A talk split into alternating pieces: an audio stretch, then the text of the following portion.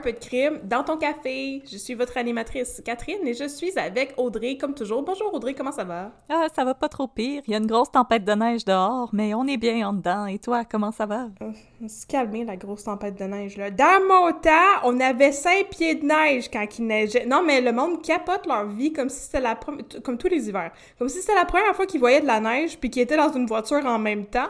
Écoute, on a la mémoire courte au Québec. Je veux dire, adapte, adapte ta conduite puis c'est pas si que ça là. Tu, on va pas virer fou là. On n'est pas dans le verglas depuis 28 jours. Voilà, c'était mon rant sur la température.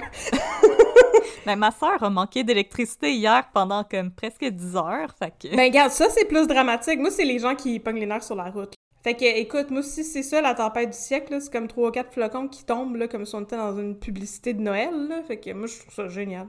Voilà. c'est tout. Ce que j'avais à dire sur la température. Bon, ben, c'est la fin de l'épisode, fait que suivez-nous sur...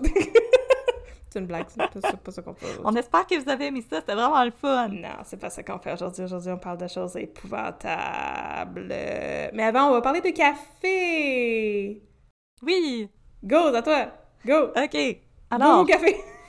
Alors, comme vous savez, euh, un peu de crime dans ton café, c'est Catherine et moi, mais c'est aussi vous, chers auditeurs. On aime beaucoup avoir vos suggestions, vos propositions. Alors, parfois, il y en a parmi vous qui nous écrivent pour nous proposer de goûter à des cafés. Et euh, parfois, malheureusement, c'est des cafés auxquels nous, on n'a pas nécessairement accès. Donc, on va vous dire les recommandations de d'autres auditaristes. Et peut-être que vous, vous pouvez vous procurer ces cafés-là. Alors, c'est vraiment pour renforcer ce sentiment de communauté. Alors, aujourd'hui, c'est une suggestion de Audrey, qui n'est pas moi. Ah, OK. Qui nous recommande le café des chèvres dansantes, qui se situe en Gaspésie. Alors, c'est le café des chèvres dansantes torréfaction artisanale. Malheureusement, je peux pas vous en dire plus parce que j'ai la dernière fois que j'étais en Gaspésie, j'avais 12 ans. Ouais, moi ça fait ça fait 12 ans à peu près la dernière fois que je suis allée en Gaspésie. Donc tout est dans tout. Elle n'avait que des bonnes choses à nous en dire. Alors si vous êtes dans le bout de la Gaspésie, nous vous recommandons le Café des Chèvres Dansantes qui ont un très beau site internet. Mm-hmm. Alors, rendez-vous Café des Chèvres Dansantes en Gaspésie pour découvrir un autre coin de pays et d'autres cafés qui sont disponibles au Québec pour vous remettre sur le piton avant d'écouter des histoires de crimes bien déprimantes. Yeah! Ben c'est juste... Ouais, c'est pas pire. Ben ton histoire est très déprimante, mais elle est pas si longue que ça. c'est le, côté, c'est le côté positif, comme ça va faire bien mal pas longtemps. c'est ça, on va arracher le plaster vite. Oui, c'est ça, c'est ça. On va t'arracher toutes les dents, mais après c'est fini. Écoute, après tu peux retourner chez vous manger, manger du pudding. Oui. Parfait. de quoi qu'on parle aujourd'hui? Là, faut qu'on faut qu'on enfile toutes nos jokes maintenant, parce qu'après ça, on sera plus vraiment capable, malheureusement. Parce qu'après, ça va être vraiment déprimant. Alors aujourd'hui, je vais vous parler de Jocelyn Hott, le tireur d'élite de la GRC. Là, euh, je vais vous faire des, euh, des avertissements tout de suite. Ça va être un cas... Euh, comme tu l'as mentionné, Catherine, dans un épisode précédent, on a pas mal déjà fait les cas plus divertissants. On, est rendu au cas un peu plus tragique et triste et euh, violent. Euh, alors, je voulais tout de suite vous mettre en garde que c'est un cas qui va parler de violence faite aux femmes, de violence conjugale, de féminicide, de problèmes de santé mentale et de slut shaming, parce que le début des années 2000, c'était toujours pas euh, le, le, meilleur temps pour être une femme. On pense qu'on arrive dans une époque un peu plus cool, mais non, pas pantoute. Et euh, je tiens à vous rappeler que si vous avez besoin de ressources, il y a le site sosviolenceconjugale.ca. Leur numéro de téléphone, c'est le 1-800-363-90-10. Leurs services sont offerts 24 heures sur 24, 7 jours sur 7. Alors, si vous ou une personne de votre entourage a présentement besoin d'aide avec une situation de violence conjugale, n'hésitez pas à faire appel au, au service de, je répète, sosviolenceconjugale.ca. Vous n'êtes pas seul et on vous aime beaucoup, donc n'hésitez pas à aller chercher ces ressources. Alors, mes sources pour aujourd'hui, un épisode de Un tueur si proche qui est passé à Canal D. Ah, ça c'est bon, c'est un tueur si proche. Euh, mais je tiens à dire, par exemple, euh, le étrange choix de mise en scène parce que quand l'épisode commence, on voit la personne qui joue le rôle de Jocelyn Hutt et la personne qui joue le rôle de Lucie se déshabiller lentement en avant du gars qui joue Jocelyn Hutt. OK. Ensuite, on a Christiane Desjardins et André Cédillo qui avaient suivi l'affaire pour la presse. On aime ça, la presse. Et un chapitre dans le livre Les grands procès de Daniel Prou, notre Hey! cher ami Daniel Prou. Eh, mais c'est dommage le fun! Tant mieux. Bon, bonjour Daniel. Il est toujours la bienvenue parmi nous, ce cher Daniel ben oui, il sait pas, mais il l'est. Peut-être ses oreilles cils. Ah, puis euh, aussi, je voulais juste mentionner qu'aujourd'hui, il va y avoir des commentaires sur les forces de l'ordre, la police. Sachez qu'on parle de cet individu en particulier. Euh, les débats sur la police, c'est compliqué et on va essayer de pas trop rentrer là-dedans. On va faire, on va faire ça quand on va parler de Freddy Villanueva. faire des débats sur la police.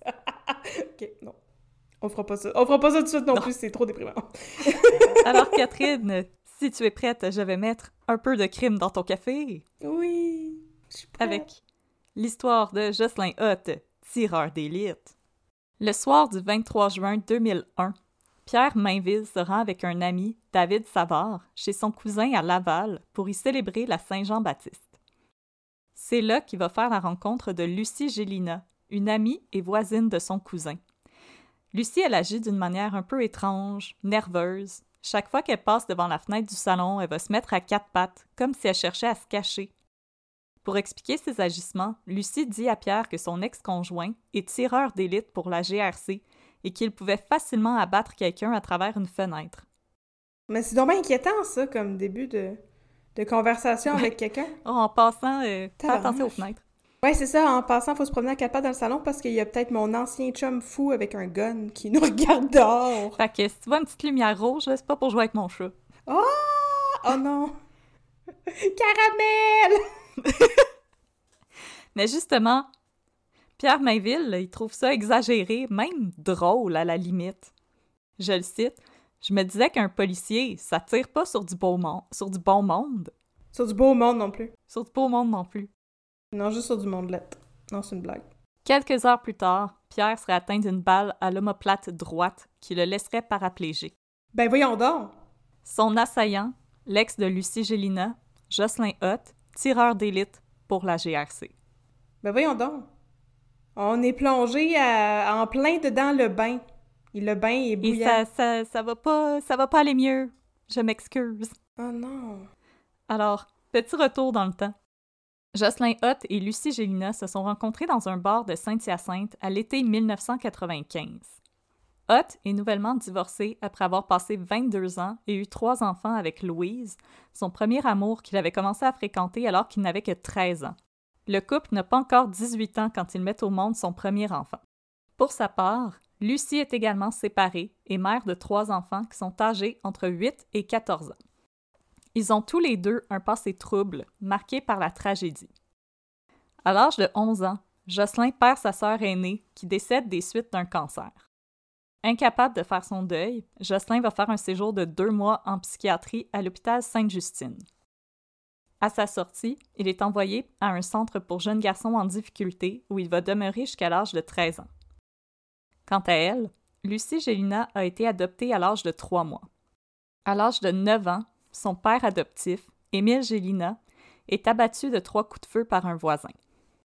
Lorsqu'elle atteint l'adolescence, Lucie va tenter de reprendre contact avec sa mère biologique, mais l'entreprise va s'avérer un échec. Sa mère biologique n'est tout simplement pas intéressée à la Oh. revoir, elle et son frère. Oh non! Mon pauvre Lucie. Quand elle rencontre Jocelyn Hutt, Lucie Gélina travaille comme préposée aux bénéficiaires. Jocelyn Hutt, lui, a toujours rêvé de travailler pour un corps de police. Plus précisément, il voulait travailler pour la GRC. Il va passer haut la main l'exigeante batterie de tests physiques et psychologiques requises pour entrer à la GRC et, à l'âge de 25 ans, va se voir attribuer les fonctions de gendarme spécial. Nice! Qu'est-ce que ça fait un gendarme spécial? C'est comme dans la chanson de Radio Radio. C'est ça que j'allais dire. Des Enfants enfants spécial. Mais lui, c'était un gendarme spécial. Des gendarmes spéciales. ok, mais, mais encore, ça fait quoi pour vrai, un gendarme spécial? Ça doit être l'élite ou quelque chose comme ça. Ok. Pendant trois ans, il va être affecté à monter la garde sur la colline parlementaire à Ottawa. C'est pour ça qu'il est spécial. Pas n'importe qui peut faire ça. Euh, non, hein? Mais remarque que dans ce temps-là, il n'y avait pas de camion dans les rues à Ottawa. C'était, ouais, c'est une game différente. Mais quand même, faut être spécial pour aller euh, être affecté à ça. Faut être spécial pour aller à Ottawa. C'est une ville spéciale. Alors, il va assurer la surveillance des résidences officielles des élus et des différentes ambassades. Quelques années plus tard, Jocelyn est promu au grade d'enquêteur. Dans ses nouvelles fonctions, il va être transféré au bureau de Saint-Hyacinthe, où il va monter une opération d'envergure dans le monde des stupéfiants. Nice. C'est stupéfiant! Les stupes! Ah, c'était stupéfiant cette opération! C'est stupéfiant cette opération! ok, parfait. Jocelyn va cependant crouler sous la pression et les nouvelles responsabilités en lien avec son nouveau poste, et bientôt le couple qui forme avec Louise commence à se détériorer. En décembre 1993, Ott annonce à Louise qu'il la quitte, elle et les enfants, parce qu'il est tombé amoureux d'une de ses collègues de la GRC. Cette dernière lui fait cependant comprendre que ses sentiments ne sont pas mutuels et qu'elle n'est pas intéressée par ses avances. C'est quand même tout un move de quitter sa femme, quitter sa conjointe avant de savoir si l'autre personne est intéressée par toi. c'est comme, je vais, je vais quitter ma job et ensuite devenir euh, justement tireur d'élite alors que j'ai aucune formation en armes. J'espère que la GRC va me prendre. Fingers crossed! Fingers crossed, on espère!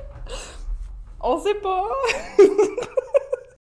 Alors, sa collègue va lui faire comprendre que non, elle ne n'achète pas de sa marchandise, Ah mais non. Ott refuse de prendre non comme réponse. Ah, c'est pas bon, ça. Non. Toutes les comédies romantiques qui nous ont enseigné ça, malheureusement. Mais toutes les comédies romantiques nous ont enseigné que un non, ce n'est que le début de des péripéties. Mhm. Pendant six mois, il va appeler la jeune femme sans relâche et va même aller jusqu'à cogner chez elle à quelques reprises. La jeune femme va finir par déposer une plainte contre Ott à la GRC pour harcèlement sexuel. Ouais, c'est ça que j'allais dire. C'est pas... euh, Tu veux pas quelqu'un de même pour être un gendarme spécial et un enfant spécial devant le Parlement, là. C'est... Il me semble la GRC aurait dû euh, allumer euh, une petite lumière de four. Mais Ott va riposter et déposer une plainte contre sa collègue pour comportement indécent en public. Fuck off. Non, c'est pas, c'est pas toi qui fais une plainte, c'est moi qui fais une plainte contre toi. J'ai fait une plainte en premier, c'est moi qui ai gagné. fuck you. Ouais. Voyons donc. Dans sa plainte, Ott affirme que sa collègue a eu des relations sexuelles avec un policier de Belleuil dans les toilettes d'une brasserie pendant un party de Noël de bureau en 1993. Ouais, mais il y a, rien qui a rapport avec rien dans cette histoire-là. Puis euh, là, euh, newsflash, les gens ont le droit d'avoir des relations sexuelles si tout le monde est consentant, majeur et vacciné. Ouais. Puis je veux dire, à partir de Noël, c'est pas comme euh, la personne a fait semblant d'aller travailler avec son partner, puis au lieu de faire de la patrouille, ils sont allés baiser dans leur char de patrouille. Tu sais, je veux dire, c'est pas comme sur les heures de travail, je vois pas le problème. Mais je veux dire, oui, les toilettes d'une brasserie, mettons, c'est un lieu public. Ouais, peut-être. Ouais, ok, peut-être, ouais. Mais euh, moi, j'ai des raisons de croire que ce- cette plainte était aussi euh, réelle qu'un film de Walt Disney. Ah non. T'es en train de me dire que les films de Walt Disney ne sont pas comme la réalité. Ah mon Dieu! Baby! Bonne nouvelle! Oui. Aux gens qui sont en train de pogner les nerfs à la maison, la plainte de Hot va être rejetée, mais celle de sa collègue retenue. Fait que, yeah, victoire pour les femmes! Yeah! Victoire pour les brasseries! Bravo la GRC! Bravo! Vous avez écouté une femme, yeah! Les deux agents de la GRC vont être mutés dans des détachements différents au mois de mars 1994. Et là, déconfit, Jocelyn Hott va retourner auprès de Louise et de ses enfants. Excusez, finalement, ça n'a pas marché. Mais comment, comment il a fait pour être avec quelqu'un pendant 22 ans avant ça? Elle, mon Dieu, Louise est une sainte. Elle devait être vraiment très patiente comme femme parce que ses comportements me semblent un petit peu excessifs, euh, les comportements de Monsieur Hutt. On n'est pas rendu au procès, fait que je vais te demander d'attendre avant de parler, de, de dire des choses gentilles sur Louise. Ah, ah d'accord, pardon. Moi, je, j'assumais qu'elle était une victime dans cette histoire, mais faut pas euh, make an ass out of you and me, comme disent les Anglais. Mais euh, je sais pas, Louise, c'est un personnage que j'ai un peu du mal à comprendre. Mais les gens sont complexes. Les gens sont complexes, they contain multitudes. Ah oui! Parfait, on continue. Alors après ces échecs amoureux, Jocelyn Hutt va tomber dans une dépression profonde qui va être marquée par des crises de larmes et des comportements suicidaires. Oh non. Incapable de continuer à vivre avec Jocelyn, Louise va le quitter à son tour et l'agent de la GRC va sombrer encore plus profondément dans la dépression. C'est pas toi qui me quitte, c'est moi qui te quitte. c'est encore ça! C'est pas toi qui fais une plainte, c'est moi qui fais une plainte. ok, oui. Après un arrêt de travail, Jocelyn Hutt recommence à travailler à la GRC, mais il est désormais affecté à des tâches administratives censées provoquer moins de stress. En raison de ses idées suicidaires, la GRC va lui retirer ses armes et Jocelyn va passer ses journées à rédiger des rapports sur ses collègues qu'il soupçonne de trahison ou de lui vouloir du mal. OK. Puis euh, le suivi psychologique du programme d'aide aux employés, il arrive quand là-dedans? Parce que pour, pourquoi? Oui, c'est une grosse question que j'ai eue euh, tout le long ça vient de... d'où cette accusation-là? Je sais pas si dans les années 90, euh, la, le- la santé mentale des policiers, c'était pas encore quelque chose qui existait, mais... euh, Non, ça a été inventé en l'an 2000. Avant, ça n'existait pas la santé mentale des hommes. C'est- comme l'éthique à la SQ, là, dans notre, notre épisode de Charles Marion, qu'on est comme quand est-ce que ça a été inventé? C'est après l'éthique? 1977. C'est comme, c'est comme les mimes, tu sais. Ça a été inventé en 78, puis en 77, il y avait Charles Marion.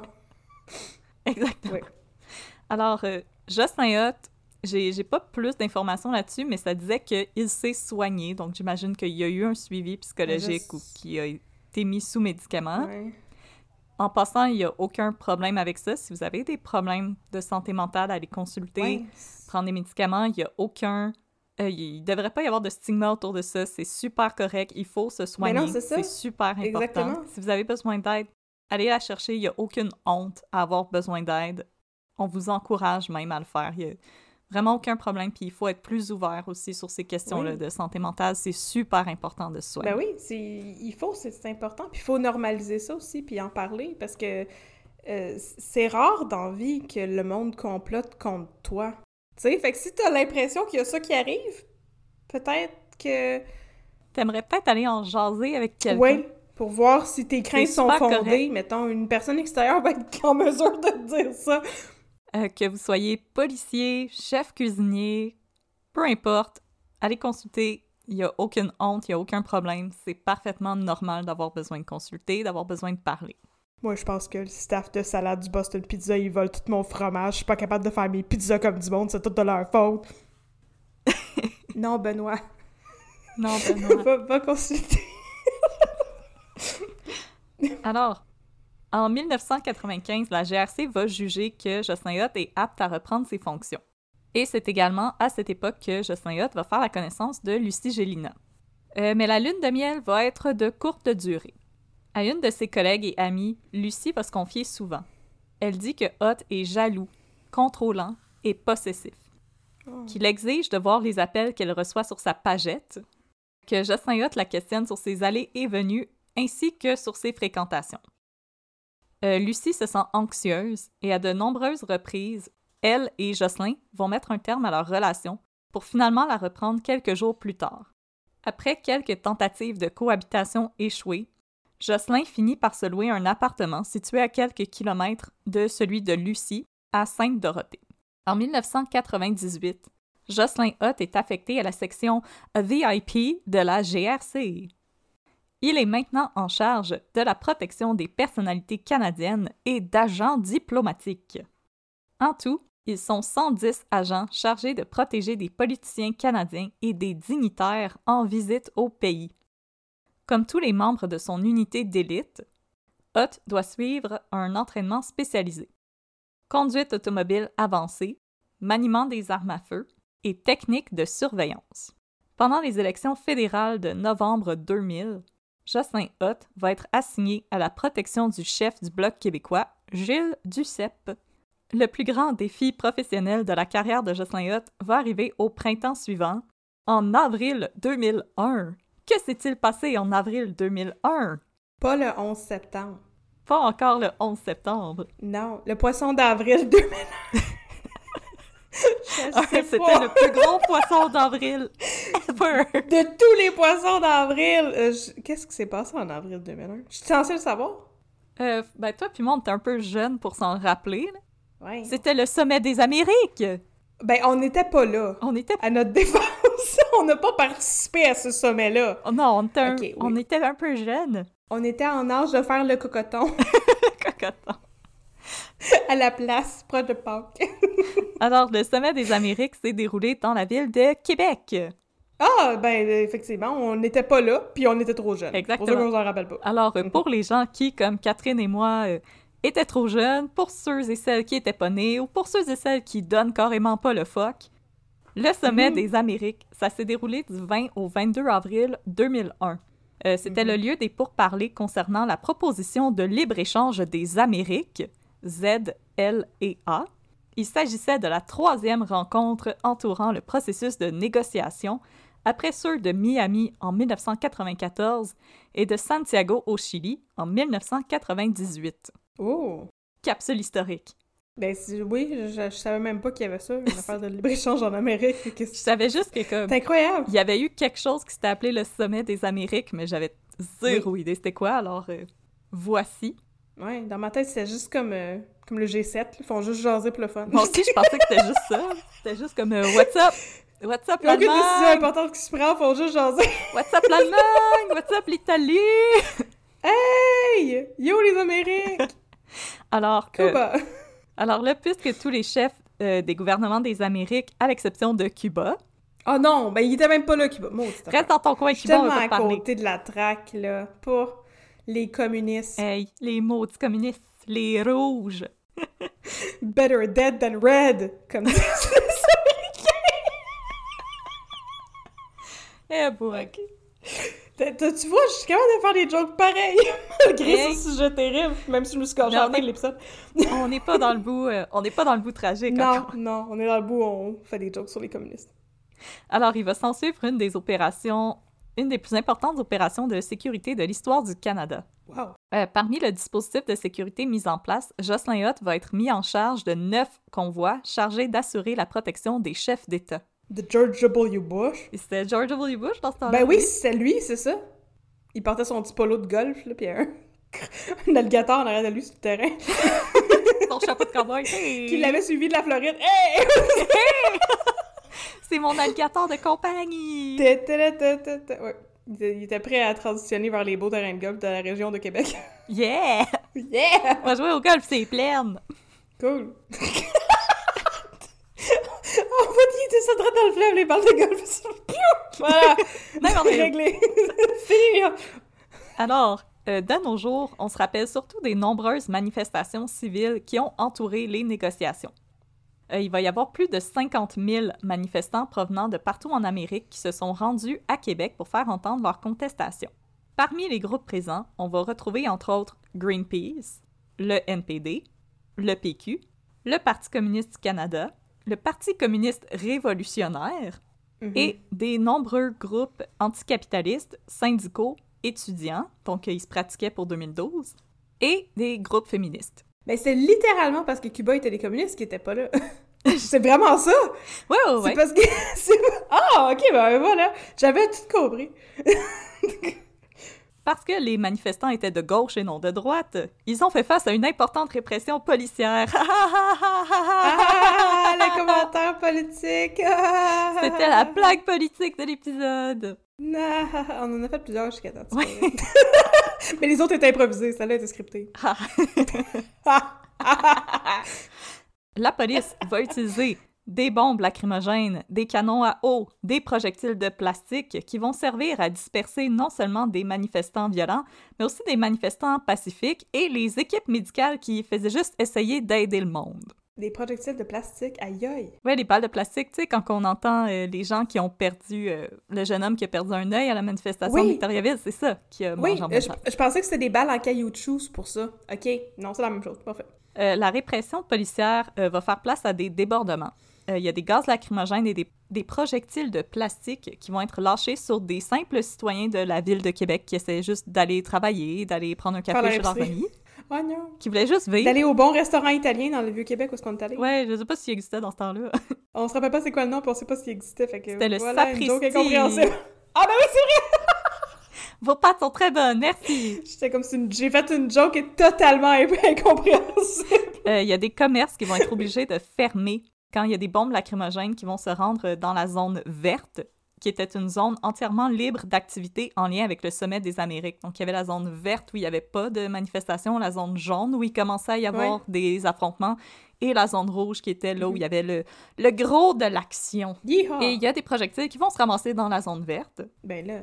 Euh, le sommet des Amériques va cependant se solder sans qu'aucune décision ne soit prise whatsoever. Et en 2003, la présidente de la commission des plaintes publiques à la GRC, Shirley Heafy, va déclarer que les membres de la GRC ont utilisé une force excessive et injustifiée dans leur usage de gaz lacrymogène pour déplacer les manifestants, qu'une réponse plus appropriée aurait pu être mise à l'épreuve en premier. Je veux dire, je, je- je suis d'accord, oui, ça sonne un peu excessif, mais oui. Fait que, au moins, la GRC euh, dit euh, My bad, Mais en même temps, on n'était pas là pour juger, on était au cocoton, fait que on sait pas. on était en train de chiller chez nous. Mhm. Euh, ben, s'il y a des gens qui étaient au sommet des Amériques et qui ont euh, vu ça de près, écrivez-nous gmail.com. On est Mhm. curieux, curieuse. Mhm. À son retour du sommet des Amériques, Jocelyn Hutt est épuisé et il va recommencer à montrer des signes de dépression. Oh non. Euh, pendant les trois jours où les événements se sont déroulés, Hutt pouvait parfois travailler près de 20 heures d'affilée et il va recevoir à deux reprises des bombes lacrymogènes. Ouch! Mais pour son travail, comme un sapin de Noël, Jocelyn Hutt va être décoré. Oui. Euh, mais son entourage va remarquer, contrairement à la GRC, que Hot, euh, ben, il a de l'air à nouveau déprimé. Et le 30 mai 2001, Jocelyn Hot va à nouveau rompre les choses avec Lucie, prétextant avoir rencontré une autre femme. Euh, cette rupture va prendre la jeune femme par surprise. Jocelyn Hot revenait de voyage, ils avaient passé une belle soirée ensemble au restaurant, tout avait l'air de bien aller. Donc Lucie comprend pas trop qu'est-ce qui s'est passé, alors, le 2 juin, elle se rend chez Hugues Ducharme, son voisin d'en haut, Mhm. pour lui confier sa peine. Euh, Ducharme, qui connaissait Lucie depuis à peine un an quand elle venait d'emménager dans son nouvel appartement, et qui faisait juste la saluer une fois de temps en temps quand ils se croisaient et qui pelletait parfois son entrée parce qu'il était un bon Jack, euh, va lui proposer de sortir pour se changer les idées. Ensemble, ils vont se rendre dans un bar où Lucie va faire la connaissance d'un assembleur soudeur. Et, selon Hugues, les choses avaient l'air de cliquer entre eux, alors il les a laissés ensemble et il est rentré chez lui. Mon Dieu, il est donc bien suave, Hugues l'entremetteur. Il a de l'air bien le fun, Hugues. Oh là là, lui, il sait comment, euh, comment te show you a good time, comme qu'il Lui, c'est un meilleur ami de comédie romantique. là. Oui, ah, c'est vrai, hein, on, est, on est de retour dans les comédies romantiques. Euh, quelques jours plus tard, Lucie fréquente officiellement ce nouvel homme, qu'elle qualifiait de gentil garçon, et avec Oh. qui elle se sentait bien. À une amie, elle va confier que son nouveau conjoint s'occupe très bien d'elle, Oh. de ses enfants, qu'il lui fait souvent à souper et qu'elle est heureuse. Oh, ben tant mieux pour elle. Mais Jocelyn Hutt, Oui. qui n'est jamais vraiment sorti du décor, lui, Ouais. il peut pas accepter que Lucie soit heureuse avec un autre homme. Mais c'est lui qui l'a laissé. Exactement. Oh, mon Dieu. Il va essayer de reprendre les choses avec Lucie, mais elle refuse. Dans le fond, Lucie va se mettre à éviter d'aller à son appartement autant que possible parce qu'à plusieurs reprises, elle va surprendre Jocelyn en train de les épier par la fenêtre. Mon Dieu! Ah, ça c'est une de mes peurs, là. Je suis tellement contente que, m- que moi, mes fenêtres soient pas au niveau de la rue. Ça me fait tellement peur l'idée de voir comme quelqu'un en train de me regarder. Ah! Et parfois, elle va aussi repérer son camion stationné près de chez elle avec Jocelyn installé derrière le volant qui l'observe. Oh, ça, c'est effrayant, ça. Euh, Jocelyn Hutt est désespéré. Il va essayer d'amadouer Lucie en l'invitant au casino, en lui offrant 10 000 et un lave-vaisselle si elle accepte de reprendre les choses avec lui. OK, on... Ce qui est un peu bizarre. On, on dirait le Grand Prix à The Price is Right, là, que c'est ça. 10 000 et un lave-vaisselle! Pour 10 000 un voyage au casino, un lave-vaisselle. Oui, c'est ça! Et vous remportez ce lave-vaisselle! Ta-da! Voilà. À ses collègues, Lucie se plaint que Jocelyn ne la laisse pas tranquille et qu'elle se sent toujours épiée. Par ailleurs, les collègues de Lucie vont parfois eux-mêmes voir Jocelyn stationné à proximité du centre où Lucie travaille comme préposée aux bénéficiaires. Mon bien inquiétant, ça. De son côté, Jocelyn aussi va se plaindre de Lucie à ses collègues. Il leur dit que c'est une maudite nymphomane qui arrête pas de le harceler, qu'il a rencontré une nouvelle femme et qui ne veut plus rien savoir de elle. OK. J'ai l'impression que la vérité est comme de l'autre bord. Euh, Je trouve ça alarmant comme propos à tenir euh, à tes collègues. euh, Je sais pas, me semble que c'est le genre de choses qui... Tu vas avoir les ressources humaines, là, pour en parler après. quand t'entends un Ouais, horreur? je, je, je sais pas, je me semble que moi aussi, mon collègue me dit ça out of the blue. euh, je, je prends mon sandwich puis je vais manger ailleurs. Oui, c'est ça. Le 17 juin 2001, Jocelyn finit par passer un coup de fil à Lucie où il lui rappelle les circonstances dans lesquelles son père adoptif est décédé. Il semble sous-entendre que si elle refuse de retourner avec lui, qu'elle allait connaître le même sort. Ah, c'est pas chill, ça. Et je vous rappelle, on l'a dit au début de l'épisode, le père adoptif de Lucie Ouais. a été abattu par un voisin. Ouais, c'est pas chill, ça, des menaces. Paniquée, Lucie va se laisser convaincre par Hugues et ses collègues d'appeler la police pour porter plainte pour les menaces que Hot venait de lui faire. Alors Lucie va téléphoner au 911 pour porter plainte contre son ex-conjoint. Des agents du service de police de Laval sont dépêchés chez Lucie pour prendre sa déposition. Elle va leur expliquer que Jocelyn est agent de la GRC, qu'il a accès à des armes, qu'il est émotionnellement instable et qu'il l'a menacé au téléphone. Au terme de sa déposition, Lucie va cependant décider de ne pas porter plainte contre Hot. En tout, les policiers sont demeurés une demi-heure auprès de Lucie Gélina à hocher la tête, à faire des mhm, mhm, puis euh, rien d'autre pantoute. Ah. Quand ils rapportent à la centrale, les agents déclarent l'appel non fondé et manipulé. À ce jour, on n'a aucune idée de ce que les agents voulaient dire par manipuler. Est-ce qu'ils pensaient que Lucie essayait de les manipuler? Est-ce qu'ils pensaient que Jocelyn avait manipulé Lucie? On ne sait pas. Il y a des journalistes qui ont essayé de se pencher là-dessus, ils n'ont jamais obtenu de réponse. Euh, les agents du service de police de Laval ne vont rédiger aucun rapport, ne vont pas contacter la GRC, vont s'asseoir sur leurs mains et siffler. Euh, Puis là, une chose à savoir, c'est que les policiers de Laval, à l'époque, ils avaient le droit de porter plainte à la place de Lucie. Donc, ils pouvaient porter plainte au nom de la population contre Hot, comme quoi il était un danger. Puis, il faut se rappeler que c'est quand on porte plainte que la police a le droit d'agir. Ouais, c'est ça. Sinon, malheureusement, il n'y a rien qui peut se faire, mais ici, on ne fait pas de victim blaming. Lucie avait peur. On peut comprendre ça. Oui, oui. Le 23 juin, Lucie elle va se rendre chez son voisin, Hugues Ducharme, pour passer la soirée en sa compagnie. Éventuellement, ils vont décider de se rendre dans un bar de Montréal pour y fêter la Saint-Jean-Baptiste. Se joindront à eux le cousin de Hugues, Pierre Mainville, et un ami de celui-ci, David Savard. Une chose dont Lucie se doute, mais que les trois jeunes hommes ignorent, c'est que de l'autre côté de la rue, Jocelyn ôte les épis de son camion, stationné à proximité.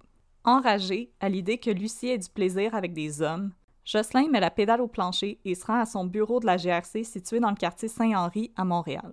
Ah, non! Une fois arrivé, il récupère son arme de service, soit un pistolet semi-automatique de calibre 9 mm, en plus de deux chargeurs qui contiennent chacun 8 balles. Il n'y a aucune règle qui lui interdit de porter son arme quand il n'est pas en devoir. Mm. Au passage, il va même en profiter pour saluer quelques-uns de ses collègues qui étaient sur place. Comme si de rien n'était. Oh, mon Dieu. De retour chez Lucie, Jocelyn va arriver juste à temps pour voir Lucie et ses trois amis quitter l'appartement pour monter à bord de sa voiture. Il aurait suffi de quelques minutes à peine pour que Jocelyn Hutt perde la trace de Lucie et des jeunes hommes. Là, avertissement à nos auditoristes qui ont une âme peut-être un peu plus sensible, ça va devenir très rough les prochaines minutes de l'épisode. Ok, je vais fermer mes oreilles. Donc, euh, c'est le petit drapeau rouge si vous voulez euh, faire un fast-forward pour les prochains cinq minutes. Lucie démarre, direction Montréal, et Hot la prend en filature.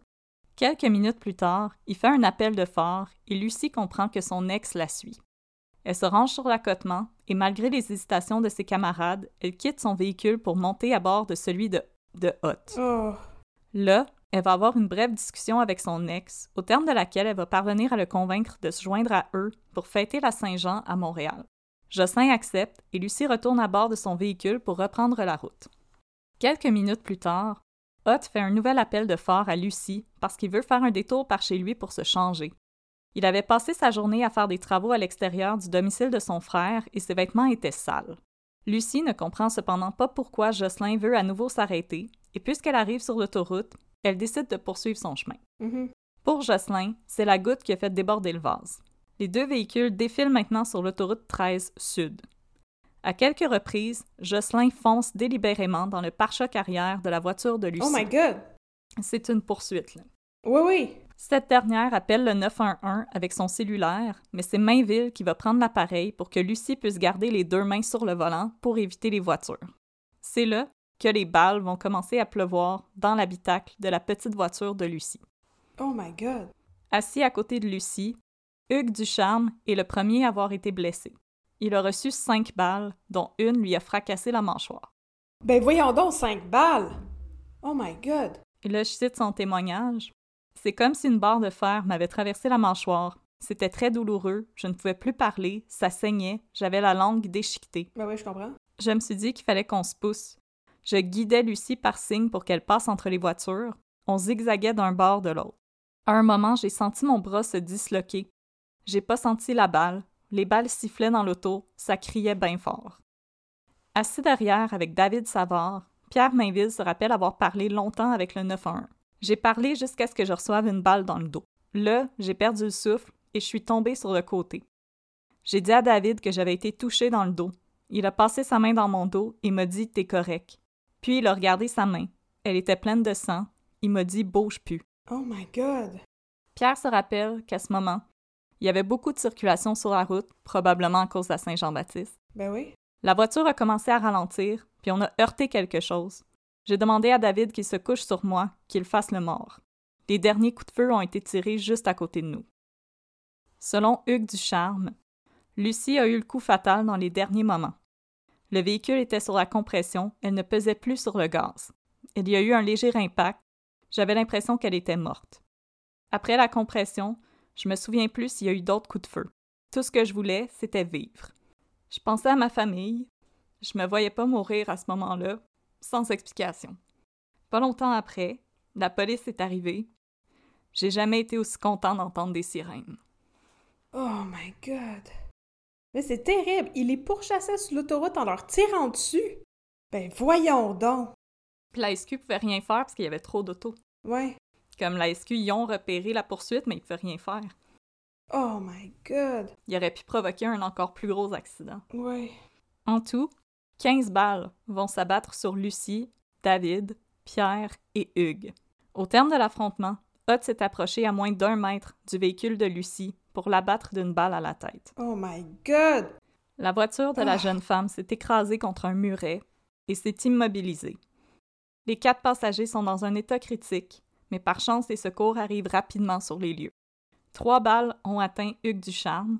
David Savard a reçu deux balles au bras gauche. Pierre Mainville a reçu une balle à l'omoplate droite qui a ensuite fracassé sa colonne vertébrale. Oh! Mais pour Lucie Gélina, il est trop tard. Euh, c'est elle qui a reçu le plus de balles, cinq au total. Une à la cuisse, une au bras, une à l'abdomen, une à l'épaule. C'est celle qu'elle a reçue à la tête qui l'a tuée. Ben oui.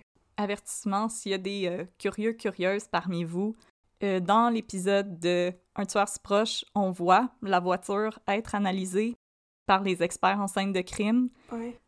C'est quelque chose que vous voulez pas nécessairement voir. Oh non, ça, ça doit être épouvantable. sachez-le. Euh, Puis pendant l'épisode, on entend l'appel au 911 de Pierre Mainville. Ça aussi, c'est pas nécessairement quelque chose que vous voulez entendre. Ouais. Euh, l'appel est disponible même sur Internet, vous pouvez l'écouter. Il y a des choses dans la vie que c'est pas nécessaire de les écouter. Non, effectivement. Euh, Jocelyn Hott, il est en fuite. Les patrouilleurs de la SQ sont à ses trousses. Il va être inter- intercepté quelques kilomètres plus loin quand il s'arrête dans une station-service pour s'acheter un 7-Up. Il est arrêté et amené au poste où il va être accusé du meurtre prémédité de Lucie Gélina et de tentative de meurtre sur Hugues Ducharme, David Savard et Pierre Mainville. Avant la tenue de son procès, Jocelyn Hott va être interné à l'Institut Philippe Pinel de Montréal Mhm. pour y subir des évaluations psychiatriques. Hott est suspendu de ses fonctions, mais il continue de toucher son salaire. Ben voyons donc. Euh, c'est en novembre 2002 que va s'entamer le procès de Jocelyn Hott, qui est accusé du meurtre prémédité de son ex-conjointe, Lucie Gélina. Le nerf de la guerre, ça va être de déterminer si le meurtre était prémédité ou si Hott avait été atteint de folie passagère. L'ex-conjointe de Jocelyn Hott, Louise, va être appelée à témoigner. Selon elle, elle a bien reconnu les mêmes signes de dépression que Hott avait exhibés au temps de leur rupture en 1994, au printemps 2001, soit après le sommet des Amériques et avant le drame qui avait coûté la vie à Lucie Gélina. Selon elle, le 17 juin 2001, elle s'était rendue chez les parents de Hot avec leurs trois enfants pour y célébrer la fête des pères. Hot n'allait cependant pas bien. Il allait se coucher, il pleurait beaucoup. À la fin de la journée, il aurait supplié Louise de l'aider parce que selon lui, Lucie le rendait fou. Louise aurait alors proposé à Jocelyn d'aller chez Lucie pour discuter avec elle, ce que Jocelyn a accepté. Elle aurait cependant rebroussé chemin quand, presque arrivée chez la victime, Hot l'aurait appelé sur son cellulaire pour lui dire de ne pas y aller parce que Lucie allait lui faire perdre tout ce qu'il avait. Petit rappel, le 17 juin, c'est le jour où Hot a fait des menaces à Lucie au téléphone, la veille qu'elle appelle au 911 pour le dénoncer. Hmm. Euh, dans son témoignage, Louise affirme qu'elle connaissait bien Lucie et qu'elle l'avait embauchée à temps partiel pour tenir un comptoir au marché 441. Elle a cependant regretté la chose parce que Lucie lui posait sans cesse des questions sur Jocelyn et sur ce qu'elle devait faire pour le garder satisfait au lit. Elle m'appelait souvent en pleurant pour me demander des trucs pour garder Jocelyn. À un certain moment, je lui ai dit de ne plus m'appeler. Selon elle, Jocelyn a souvent essayé de se débarrasser de Lucie sans jamais y parvenir. C'est Louise qui dit ça. C'est Louise qui dit ça. Fait qu'est-ce est qu'elle essaie de faire passer Lucie pour une ex obsédée? Ouais. Je suis pas sûre que j'aime ça. euh. Le plan de la défense, c'était vraiment de faire passer Lucie pour une espèce de nymphomane obsédée avec Jocelyn Hott. Ben oui, c'est bien le fun d'être une nymphomane, là, mais je veux dire, c'est pas elle qui l'a pourchassé sur l'autoroute en, y tou- en y tirant des balles, là. Non, puis je veux C'est dire, quoi le rapport? tu sais, être aux prises avec une personne obsédée, il y a des recours autres que l'abattre sur l'autoroute. Oui, effectivement. Comme même si ça avait été le cas, parce que moi, je m'excuse, toute la défense, moi, je j'y crois pas deux minutes. Il y a d'autres recours. Il était quand même policier. Je pense qu'il connaissait ces recours-là. Ouais. Puis comme, j'ai à dire, de mettre fin à une relation pour la reprendre quelques jours plus tard, c'est une technique de manipulation. La violence conjugale a plusieurs fois. Ouais, effectivement. Euh, la défense va aussi faire témoigner la mère de Jocelyn Hutt, qui va raconter comment euh, son fils a fait sa première dépression à l'âge de 11 ans, quand sa sœur aînée est décédée des suites d'un cancer. Elle va ensuite décrire Lucie comme une femme à problème qui aurait fait du chantage au suicide chaque fois que Jocelyn Hutt la laissait. À son avis, Lucie l'accaparait trop et elle le rendait malheureux. Elle ajoute cependant que selon elle, Lucie avait un pouvoir sexuel sur Jocelyn. Ça m'a vraiment fait pogner les nerfs, ce témoignage-là. Tellement inutile, on s'en fout tellement. Effectivement. Le pouvoir sexuel, si bon. Pouvoir sexuel. Ouais, parce que le monde, ils ont absolument aucun libre arbitre dans la vie. Non, mais Non, non. parce que moi, la chose qui m'a comme frappée aussi, Oh. c'est que euh, le procès de Cordelia Vio, euh, le cas que j'avais fait pour le Podfest, Oui, oui. c'était ça faisait partie des arguments que Cordelia Vio avait un pouvoir sexuel sur les hommes. Mhm. Puis Cordelia Vio, c'est début du 20e siècle. Puis là, on est début du 21e siècle, puis on pense encore que c'est des arguments, ça. Mais C'est encore très populaire comme argument, on dirait, c'est ça? Comme, là, là, on peut-tu en revenir, là? La, la succube, etc. Les gens ont le droit d'être dans des relations très sexuelles, pas sexuelles. Ça n'a aucun rapport avec ce qui est arrivé, ça me ça m'enrage. Mais non, parce que ça cautionne aucune violence, là, ça. C'est- comme si... euh, Effectivement, ça fait juste perpétrer l'idée que mais nous, les femmes, on rend les hommes complètement fous et ensuite ils sont plus du tout responsables de leurs actions. Ce qui est pas vrai, pas en tout. Non, absolument pas. Ah, non, j'aime pas ça. Ensuite, Jocelyn Hutt va témoigner. Selon lui, le premier coup de feu en était un de semonce, donc un warning shot. Quoi? Mais de warning de quoi? De, je sais pas, moi, de attention, je, je, je vais t'abattre avec 15 balles. Ouais, c'est ça. euh, Le premier coup de feu, c'était pour inciter Lucie à arrêter son véhicule. Ben oui, mais il aurait juste tiré dans la tête plus rapidement. C'est ça. Qu'est-ce que c'est ça, cette idée-là? OK. Yeah, Elle aurait plutôt pas- choisi d'accélérer, et c'est ça qui aurait été l'é- l'élément déclencheur du drame. Oui. À partir de là, Hutt dit qu'il se rappelle de rien. Il se rappelle pas avoir mitraillé la voiture de la victime. Il se souvient avoir eu son arme à la main, mais déclare avoir perdu la raison et la notion du temps. J'étais comme un autocuiseur qui aurait sauté. Ouais. Quand les agents de la SQ lui ont appris la mort de Lucie, il a cru qu'on le menait en bateau. Euh, on voit aussi les vidéos de quand la Quoi? SQ l'interroge, puis Ouais. euh, Jocelyn a dit non, non, non, c'est pas vrai. Donc, euh, très in denial. Euh, il avance aussi qu'il faisait une dépression à l'époque, qu'il était à bout de force, qu'il avait perdu le goût de vivre et qu'il pleurait souvent. J'aime pas ça, cet argument-là. Ok. Ensuite, Hutt va donner sa version du déroulement de sa relation avec Gélina. Il aurait tenté de mettre fin à leur relation à quatre reprises, mais sans succès parce que la jeune femme refusait de lâcher prise. Elle glissait des mots doux sous sa porte, l'attendait sur les lieux de son travail ou à la porte de son domicile. Trois semaines avant le drame, il a de nouveau rompu avec Lucie, mais le scénario s'est répété.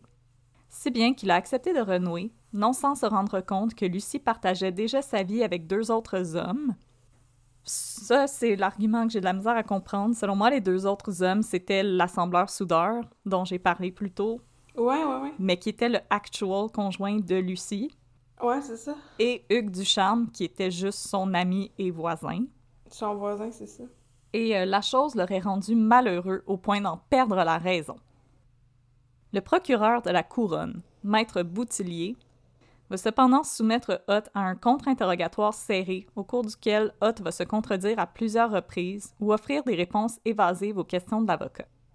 C'est là qu'on va en apprendre plus, euh, qu'on va apprendre plus de détails sur le harcèlement dont son ancienne collègue de la GRC avait fait les frais en 1994. Pendant le contre-interrogatoire, Jocelyn Hutt se défend d'être un homme jaloux. Cependant, lorsque Maître Boutillier va le questionner sur une altercation ayant eu lieu entre lui et la jeune femme au palais de justice de Saint-Hyacinthe et un policier de Belleuil, Hutt va affirmer qu'elle est allée l'embrasser pour me provoquer. Elle m'a regardé et elle m'a souri. J'ai dit la toilette est là, allez-y. Ok. Il a aussi ajouté qu'à une autre reprise, son ex-collègue serait allé le provoquer à la cage au sport. Quoi? Ok. Je sais pas, il a volé des frites. Donne-moi tes onion rings.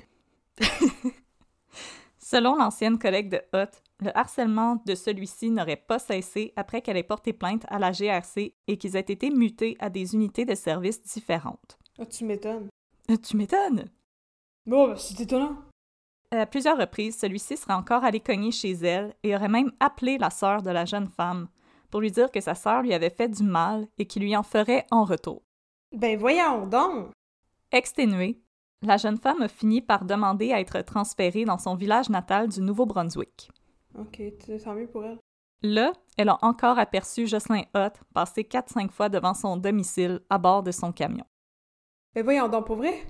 Ah, si boire, ok. Fait que la GRC, unpopular opinion, il aurait jamais dû retourner dans les rangs de la GRC. Ben non! Ça aurait dû finir là. Oui, effectivement, parce que c'est vraiment abusif comme comportement, là. Tu sais, c'est une personne qui avait eu de l'entraînement pour faire des filatures et des choses comme ça. là. C'était la pire combinaison qu'il n'y avait pas. Là. Mhm. Euh, mais les témoignages les plus importants dans l'affaire, ça va être ceux des psychiatres. Pour la défense, c'est le psychiatre expert Louis Morissette, qui n'est pas marié avec Véronique Cloutier, qui va témoigner. Mhm. Il va diagnostiquer Jocelyn Hutt d'une dépression majeure de type modéré. Hutt était donc déprimé, Mais là, mais il arrivait à fonctionner dans certains domaines en raison de ses acquis. il était, il était très déprimé moyennement. C'est ça, une dépression majeure modérée? Mon Dieu, entendez-vous sur un terme? Qu'est-ce que c'est ça? Comme il était capable de fonctionner, mais il était déprimé.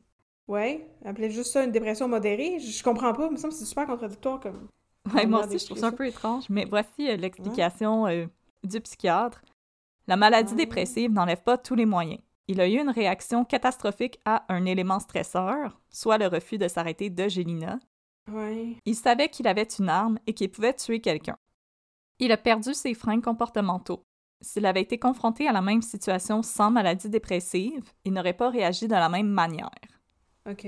Moi, c'est encore une fois, la dépression, ça peut Mais- expliquer des choses, mais ça ne peut pas excuser des choses. Mais je suis pas, d'accord. Je veux dire, ça, c'était en, en 2001. Ben, 2002, là, on est rendu.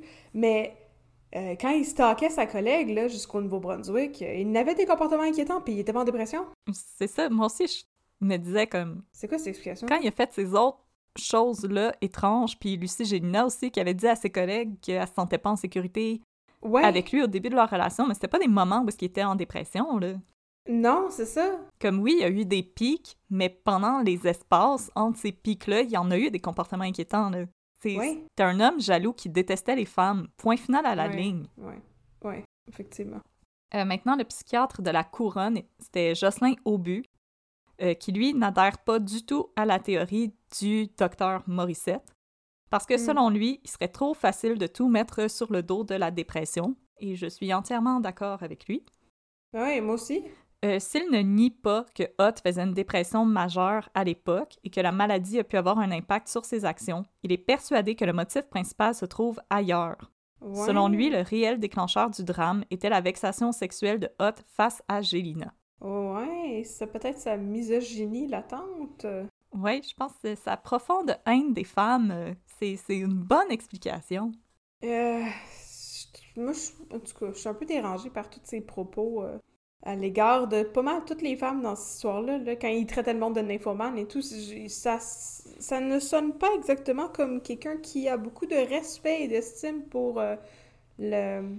La jante féminine, La, ouais, non, j'allais dire le... le le sexe opposé. Pas le sexe opposé. Oui, mais la jante féminine, ça fait. Alors, le soir du 23 juin, Hutt se serait rendu au domicile de Gélina pour la trouver en compagnie de trois jeunes hommes en train de boire de la bière et de fumer des joints. Elle a le droit, live your best life. Oui. À un moment, quelqu'un a tiré les rideaux et Hutt a assumé que Gélina s'apprêtait à avoir des relations sexuelles avec les trois hommes. Encore une fois, elle a le droit. C'est ses affaires. Ouais, mais il allait peut-être faire d'autres choses aussi. Il pouvait euh, faire des courses sur Mario Kart. Euh, oui. Peut-être qu'il voulait pas que le monde creepy dans la rue les regarde, puis qu'il se posait Ouais. un premier rideau. Peut-être qu'elle voyait que Jocelyn Hutt, il l'épiait puis elle a fermé les rideaux parce qu'elle était écœurée. Ben oui, c'est possible, ça aussi. En colère, c'est là que Jocelyn Hutt serait allé chercher son arme à Saint-Henri. Et là, euh, je cite Monsieur Aubu. Il a eu 50 minutes pour faire un autre choix. Il savait ce qu'il faisait, donc il était conscient de ce qu'il faisait. Selon lui, la théorie du docteur Morissette équivaudrait à dire que le crime s'est décidé sur un dixaine et ça tient pas la route. Oui, mais c'est ça que j'allais dire, ok. Euh, lors des plaidoyers, Maître Boutillier déclare que les faits parlent d'eux-mêmes et la preuve ne laisse aucune place au doute raisonnable. Hutt a harcelé Lucie Gélina pendant les semaines qui ont précédé le drame et lui a fait des menaces à peine voilées en lui disant six jours avant la date fatidique qu'il avait laissé sa dernière chance et qu'elle finirait comme son père. C'est une chronique d'une mort annoncée, a dit Maître Boutillier. Involontaire, il est allé chercher son arme, un trajet de 50 minutes. Le crime n'a pas duré trois secondes, Ouais. il a duré 6 minutes et 10 secondes sur une dizaine de kilomètres au cours d'une chasse à l'homme. Ben c'est ça, effectivement. Je veux dire, quelque chose d'impulsif, ça aurait été, il a déjà son gun, elle ferme les rideaux, il tire à l'aveuglette dans l'appartement parce qu'il pète une coche. Pas... euh, Je veux dire, il y avait effectivement énormément de temps pour réfléchir à ce qu'il faisait, là. C'est ça. Moi, c'est vraiment le trajet pour aller chercher le fusil, l'avoir suivi. Quand il dit, oh non, le premier coup, c'est un avertissement, ok, puis les 14 autres, c'était quoi? Ouais, c'est ça, mais pourquoi même tu tirais un coup d'avertissement? Je veux dire, il était censé se suivre pour aller à un party de la Saint-Jean. Il n'y a, pas question d'avoir une arme là-dedans, pantoute, là. Comment les autres étaient censés comprendre ce qu'il essayait de signaler? Ça n'a pas de sens. Puis je veux dire, il savait où est-ce qu'il s'en allait. Là. Il aurait pu juste aller se changer puis aller les rejoindre plus tard. Les deux avaient des cellulaires. Je sais, je sais que dans le temps, pas tout le monde avait des cellulaires, mais eux, il y en avait. Là. Ah, Je suis pas d'accord. Pas d'accord, pas d'accord. Boutillier a dit Ah. Le crime n'a pas duré 3 secondes, il a duré 6 minutes 10 secondes sur une dizaine de kilomètres au cours d'une chasse à l'homme. Il a tiré 15 balles, ça n'y est pas venu comme ça parce qu'elle ne voulait pas se ranger sur l'accotement. Il l'a tué parce qu'il était incapable de supporter qu'elle voie d'autres hommes. Ça prend plus qu'une dépression pour arriver au meurtre, ça prend des traits de personnalité. Ah, oui, je... Puis là, je- Oui, moi, je suis comme gros applaudissement à Maître Boutillier. euh. Oui, Wilfrid, de son prénom. Au terme des procédures, le juge Gomery, c'était le juge Gomery qui présidait cette affaire. Ah! De la commission Gomery, plus tard? Exactement. Ah, intéressant. Euh, le juge Gomery va refuser que certaines preuves soient présentées au jury, composé de sept femmes et cinq hommes. Entre autres, le juge Gomery s'interroge sur l'intégrité du témoignage des deux policiers de Laval qui se sont rendus chez Gélina le soir du 18 juin 2001. Ah, ouais. Ceux du témoignage manipulé, là? Ouais, Ah, ouais c'est c'est deux, euh, deux agents super euh, Oui. professionnels. Euh, devant le tribunal, les agents Roofer et Sirois ont raconté que le soir où ils ont rencontré Lucie Gelina, elle voulait juste avoir des informations et elle n'était pas prête à porter plainte. Elle voulait pas nuire au travail de Hot. Selon les agents, Gelina était calme, un petit peu inquiète, mais rien, rien pour s'inquiéter. Mais six jours après avoir pris connaissance du drame, il y a un rapport qui est arrivé sur le bureau de leur commandant sur Mhm. l'appel de Lucie Gélina. Étrangement. Puisque les témoignages des agents contredisaient l'appel paniqué de Gélina au 911, le juge a choisi d'écarter la preuve.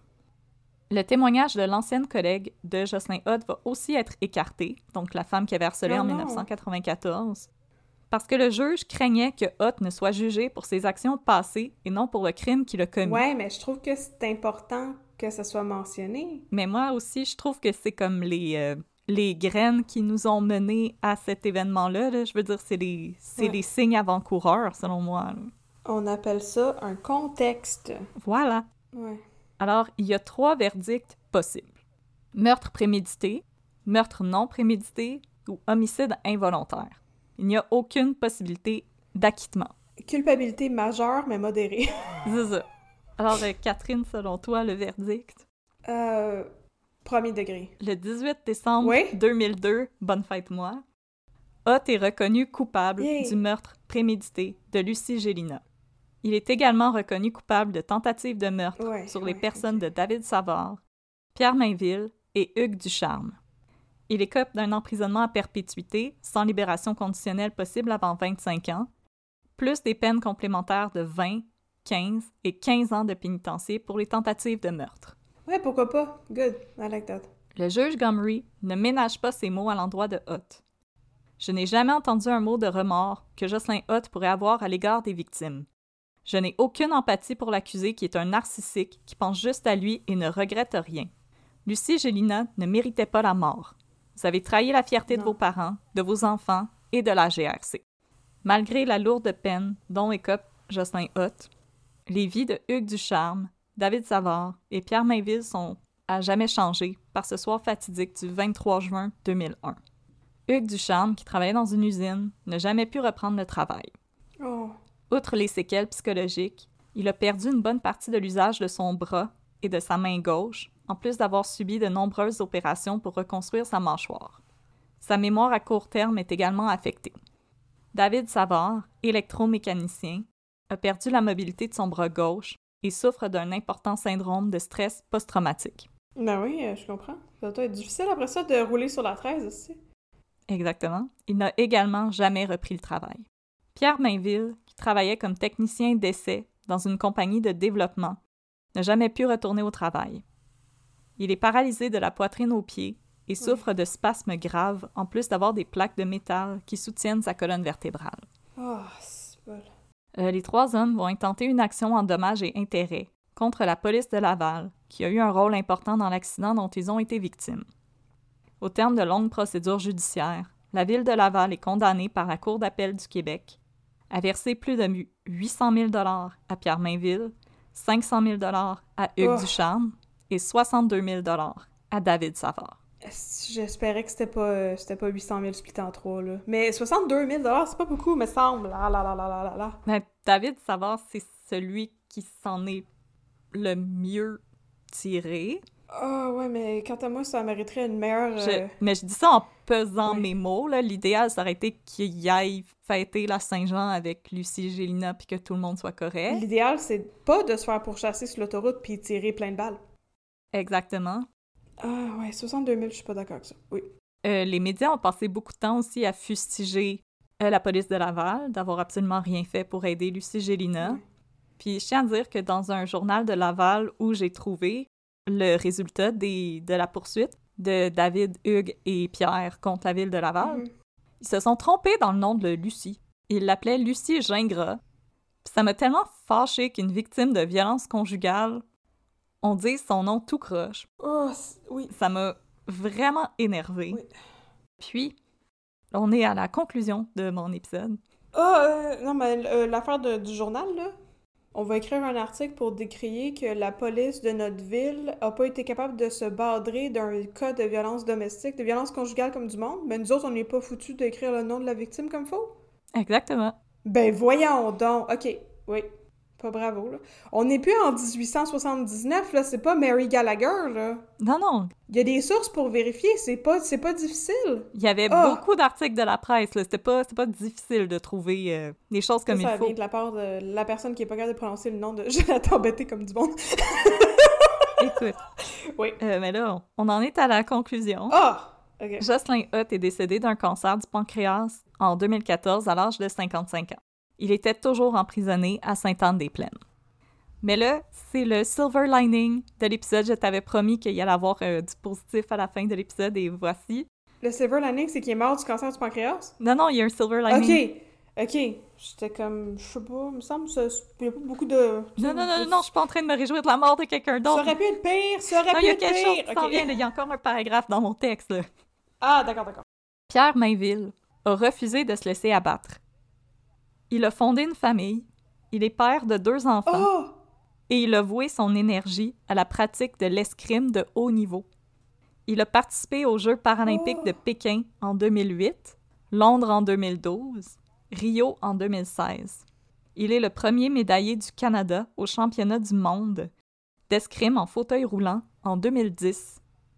Interrogé au moment du décès de Hutt en 2014, Mainville s'entraînait encore pour participer à des championnats d'escrime et disait n'éprouver aucune rancœur à l'endroit de Hutt, que celui-ci avait tout mis derrière lui et qu'il se concentrait sur son avenir. C'est donc bien beau, ça! Ok, je suis excusez. Je suis d'accord que c'est une belle finale. Puis tu sais que j'aime ça, les Jeux olympiques!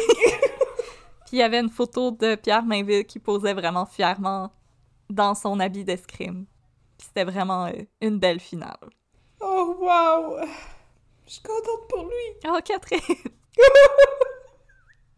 Ah, c'est très inspirant. C'était un cas rough. Au moins, il y a eu justice. Puis le silver lining, c'est qu'on peut parler des Jeux olympiques. oh non, mais c'est... Oh! Puis je- j'ose espérer qu'en 2022, dire que une femme euh, aime avoir du sexe, ce n'est plus un argument euh, pour défendre la personne qui l'a assassinée. Ah, effectivement. Oh, je suis contente pour Pierre Mainville. Pour ce cas-là, j'étais un peu curieuse de savoir, euh, Catherine, ce que t'en pensais versus Denis Lortie, que c'était aussi un peu une bataille de psychiatre euh, en cours. Ouais, je sais que tu m'as dit ça, mais euh, je sais pas, toute, toute, la, toute la pitié que j'éprouvais pour Tony Lortie, je ne l'éprouve pas pour Jocelyn. J'ai de la misère à... J'ai de la misère avec, avec le contexte, justement, que le juge essayait d'écarter, là. Euh, je trouve que, justement, son historique d'harcèlement puis de comportement comme manipulateur et contrôlant à l'égard des femmes, ça rend ça plus dur pour moi de d'avoir l'impression qu'il a pété une coche puis il était plus qu'en contact avec la réalité. Non. Quand Denis Lortie, lui, il avait... Ben, je veux dire, oui, effectivement, le contexte est similaire. Je veux dire, c'est des gars de l'armée, ils ont pris, des armes de service pour aller faire... Mais justement, le contexte est différent dans le sens où, euh, ben, Denis Lortie avait l'air d'avoir des problèmes de santé mentale qui étaient, je dirais, peut-être plus graves que ceux de Jocelyn Hutt, là. Je veux dire, on n'a jamais su le fin mot de l'histoire, puis s'il y avait de la schizophrénie ou whatever, mais euh, c'était de la psychose. Il perdait complètement contact avec la réalité par moment. Puis après ça, il revenait puis il disait c'est mon esprit qui me dit de faire des choses puis je comprends pas pourquoi puis j'ai plus le goût de vivre, tu sais. Je, sais pas. Dans ma tête, c'est pas la même chose. Puis toutes les euh, les abus puis la violence que Denis Lortie avait vécu, ça, aussi, je trouve ça pèse lourdement dans la balance, là, le fait qu'il se faisait qu'il se faisait harceler sur la base de carp, euh, que les gens riaient de lui parce que c'était un francophone, parce qu'il avait pas de dents, parce qu'il était bizarre, parce que, tu sais, Jocelyn Hutt euh, avait pas tous ces facteurs-là dans son existence à lui. Il a, je veux dire, il a essayé de dire qu'il se faisait harceler par des femmes parce que c'était des nymphomanes, mais je sais pas, j'ai pas l'impression qu'il était, était, était victime des circonstances comme Denis Lortie l'avait été, tu sais. Ça excuse pas du tout ce que Denis Lortie a fait, par exemple. Ça, je veux dire, faut, faut qu'on le rappelle, là. Euh, c'est assez épouvantable d'aller faire une tuerie à l'Assemblée nationale, faites pas ça, mais je veux dire, non, je les mets pas dans le même panier. Non, ben, j'étais quand même curieuse de t'entendre là-dessus, mais moi aussi, moi, ce que je vois, c'est un, un long pattern de haine envers les femmes, de désir de contrôle, de pouvoir. Ouais. Ouais. Puis moi aussi, quand j'ai vu que le juge avait écarté la preuve de la femme qui avait harcelé en 1994, euh, j'étais pas d'accord du tout. Pour moi, c'était les... C'était des signes avant-coureurs qu'il allait se passer quelque chose. Oui, oui. Puis. Effectivement, c'est difficile de savoir quoi faire du, témoignage de son ancienne femme. Il était marié, c'est ça. C'était pas juste son ancienne conjointe, c'est son ancienne femme. C'était son ancienne femme, me semble. Ouais, ben effectivement, parce que, je veux dire, je sais pas, j'ai quand même l'impression que peut-être qu'elle a été victime d'abus là-dedans, puis qu'elle s'est fait beaucoup euh, manipuler, puis je sais pas trop. Non. C'est très difficile, mais effectivement, je trouve que il y a quelque chose dans le rapport au pouvoir sur l'autre qui est inquiétant puis qui se profilait depuis longtemps là. Je veux dire, justement, on fait, on fait pas du, du armchair psychology, mais Denis Lortie, il était pas rentré dans l'armée parce que ça y tentait d'avoir du pouvoir sur le monde. Tu sais, lui, il voulait... C'était weird, puis je veux dire, c'était complètement irrationnel, mais tu sais, il voulait se porter à la défense du peuple canadien-français et de la langue française. C'était pas parce que j'aime ça avoir un gun, c'est impressionnant. Je pense que je pense que j'aime ça avoir un gun, c'est impressionnant. Devrait être un red flag quand tu es en train de faire tes entrevues pour euh, l'armée ou un corps de police en général. Pas sûr c'est une motivation qui euh, ouais. Mais je tiens à dire dans les commentaires parce que l'épisode de Un tueur proche est disponible sur YouTube. Mm-hmm. Puis euh, dans les commentaires, c'était un peu ça qui revenait beaucoup ah, les bœufs, c'est tout du monde avec un complexe de supériorité puis un gun. Puis je me dis comme wow wow wow wow wow. Je pense pas du tout. Je pense qu'ici, on est plus vraiment dans un cas individuel d'une personne qui avait un problème avec les femmes.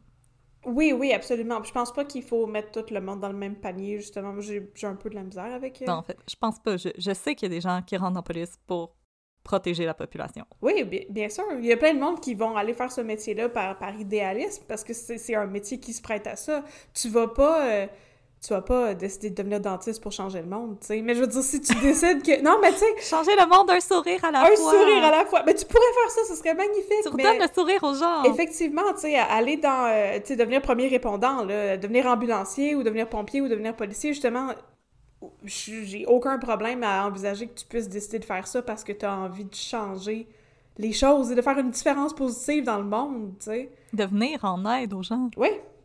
Mais si tu me permets, Catherine, j'aimerais faire, euh, j'aimerais faire une recommandation euh, média à nos euh, auditoristes. Ben oui, c'est quoi? Eh ben, j'aimerais recommander, je t'en ai déjà parlé, la troisième saison de la série Plan B. Oui! Je pensais à Véro TV qui est disponible sur tout.tv. Bon, c'est l'extra, mais l'extra, vous pouvez l'avoir gratuit pendant un mois, puis il y a six épisodes, donc ça assure. Regarde assez facilement, puis dans le fond, Rapidement, c'est euh, l'histoire d'une jeune femme qui est jouée par Anne-Elisabeth Bossé, qui est patrouilleur et qui se rend sur les lieux d'un drame conjugal qui va mal se terminer. Et là, elle va faire appel à ce qu'on appelle l'agence Plan B pour retourner dans le temps puis essayer de prévenir le drame conjugal. Mais ce qu'on constate, c'est que c'était pas. Le problème était beaucoup plus profond que ce qu'on pense. Puis c'est pas parce que elle les empêcher de se voir ce jour-là que ça va pas arriver. C'est pas parce que c'est pas arrivé mardi que ça arrivera pas jeudi. Donc on voit vraiment à quel point c'est un problème avec des ramifications profondes et qui demande de l'aide une volonté de changement. Ouais. Je trouve que c'était une série absolument magnifique qui montrait vraiment la violence conjugale avec beaucoup de nuances. Euh, c'était tout en teinte de gris. Puis on voit autant la détresse d'une victime que la détresse mentale d'un perpétreur. Mm-hmm. Et je trouvais que c'était très fort de cette série-là de quand même montrer une certaine empathie pour un monstre. En tout cas, moi, je trouve que c'est une chose que on fait bien au Québec. On fait de l'excellente télé au Québec. Je sais que Très nuancé. Micheline de Sinor est pas d'accord avec nous. Là. Elle a dit qu'il y en a pas de talent au Québec, mais euh, moi, je dis euh, il y en a énormément de talent au Québec. Ben oui, On peut être très fiers de notre télé. Je pense justement qu'il y a quelque chose de très positif euh, dans la manière dont on réalise des histoires comme ça, puis on les qu'on les adapte à l'écran ou qu'on les invente ou qu'on les crée et tout. Euh, dans les productions hollywoodiennes, les choses sont souvent très manichéennes, c'est très blanc ou noir, puis j'ai l'impression très spectacularisé. Oui, oui, effectivement, tout est super sensationnel, puis euh, comme dans District 31. Non mais non mais tu sais tout est tout est super sensationnel, puis euh, j'ai l'impression que on fait souvent on, on fait souvent le pari d'essayer de représenter les choses de manière un peu plus nuancée au Québec. Puis honnêtement, moi, j'apprécie ça. Je trouve que c'est rafraîchissant. Mais il y avait un moment particulièrement marquant dans la série où Anne-Elisabeth Bossé va accompagner l'homme violent, qui est joué magnifiquement joué par Vincent Leclerc. Vincent Leclerc, que, qu'on aime d'amour. Séraphin, mon amour. Maudit qui est bon, homme-là? Elle va l'accompagner dans un centre pour hommes qui ont des problèmes de violence. Puis elle va croiser une femme qui travaille dans ce centre-là, puis elle fait le saut en la voyant. Puis la femme lui dit Ben, écoutez, c'est toujours des femmes qui, aiment, qui aident les femmes, puis des hommes qui aident les hommes. Comment on peut espérer se comprendre un jour? Oh. J'ai trouvé que c'est une magnifique citation. Cette conversation-là de Anne-Elisabeth Bossé avec cet employé-là, c'était. Juste ça, ça faisait la série au complet parce qu'elle lui disait aussi Imaginez la détresse que quelqu'un vit pour en venir à faire subir ça à quelqu'un. Oui. C'était magnifique. C'est pour ça que j'ai autant adoré cette série-là parce que c'est vraiment un regard nuancé et humain sur la violence. Oui, c'est rough. Oui, il y a des scènes Oui, de oui. violence conjugale, mais ça vaut un visionnement. Honnêtement, c'est magnifiquement bien écrit, c'est magnifiquement joué par Anne-Elisabeth Bossé et Vincent Leclerc. Ça vaut vraiment un visionnement. Je trouve que c'est une super belle façon de, de finir euh, cet épisode. Puis là, euh, entre toi et moi, t'es-tu tanné de faire des féminicides ou euh, t'es correct? Parce que si j'étais toi, je trouverais ça rough en tabarnouche. C'est- c'est- Ça fait combien de fois? C'est au- c'est ton troisième cas? Non, plus que ça. Je veux pas parler de ma vie personnelle, j'essaie de Mhm. garder comme des une partie de ma vie pour moi, mais pour Ouais, moi, il y a quelque chose de cathartique. Ouais. Parce que moi, je pense que c'est des histoires qui sont vraiment, euh, justement, très difficiles à raconter, mais que tu racontes très bien. Puis je te remercie de faire ça parce que, justement, moi, j'aurais pas le cœur de le faire. Je, trouve ça trop difficile. Puis je, je sais pas, j'ai j'ai l'impression que quand on en parle, en même temps, on en profite pour donner des ressources, pour Oui, exposer oui. un peu des signes, puis j'espère des fois qu'il y a peut-être des gens que ça va peut-être les aider Oui. à constater des situations. Puis comme je vous dis, allez sur le site SOS Violence Conjugale, c'est vraiment quelque chose de très smooth. Vous pouvez juste chatter en ligne avec quelqu'un. La personne ne va pas appeler la police pour vous, quoi que ce soit. Elle est là pour discuter, Ouais. vous donner de l'information.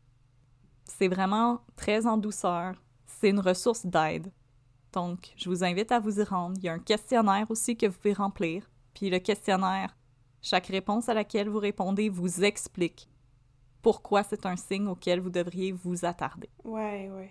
Effectivement. Puis je trouve ça, d'autant plus important que tu acceptes de faire ce travail-là parce qu'on on sait, tu sais, statistiquement que c'est beaucoup des jeunes femmes qui consomment du true crime puis qui nous écoutent. Puis justement, ça, ça, ça tape in dans l'idée que souvent, en tant que femme, on consomme des produits comme ça parce qu'on aime s'outiller. Tu sais? Je trouve que c'est vraiment quelque chose d'admirable ce que tu es en train de faire. Puis euh, justement, moi, c'est des affaires qui, qui, qui m'affectent énormément. Puis j'ai pas le, cœur de faire des, des histoires. euh, Tu sais, déjà que j'ai fait Benoît Gay avec euh, des agressions sexuelles en série, moi, c'est les violences faites aux femmes, c'est quelque chose justement qui m'affecte trop pour que je, je, sois capable d'en faire plusieurs cas. J'ai pas, ce- pas cette force-là puis ce courage-là. Fait que je trouve ça admirable que tu l'aies. Puis je te remercie beaucoup pour ce que tu fais. Merci de m'accompagner là-dedans aussi, parce que je pense que t'es, t'es ma roche aussi souvent. Là.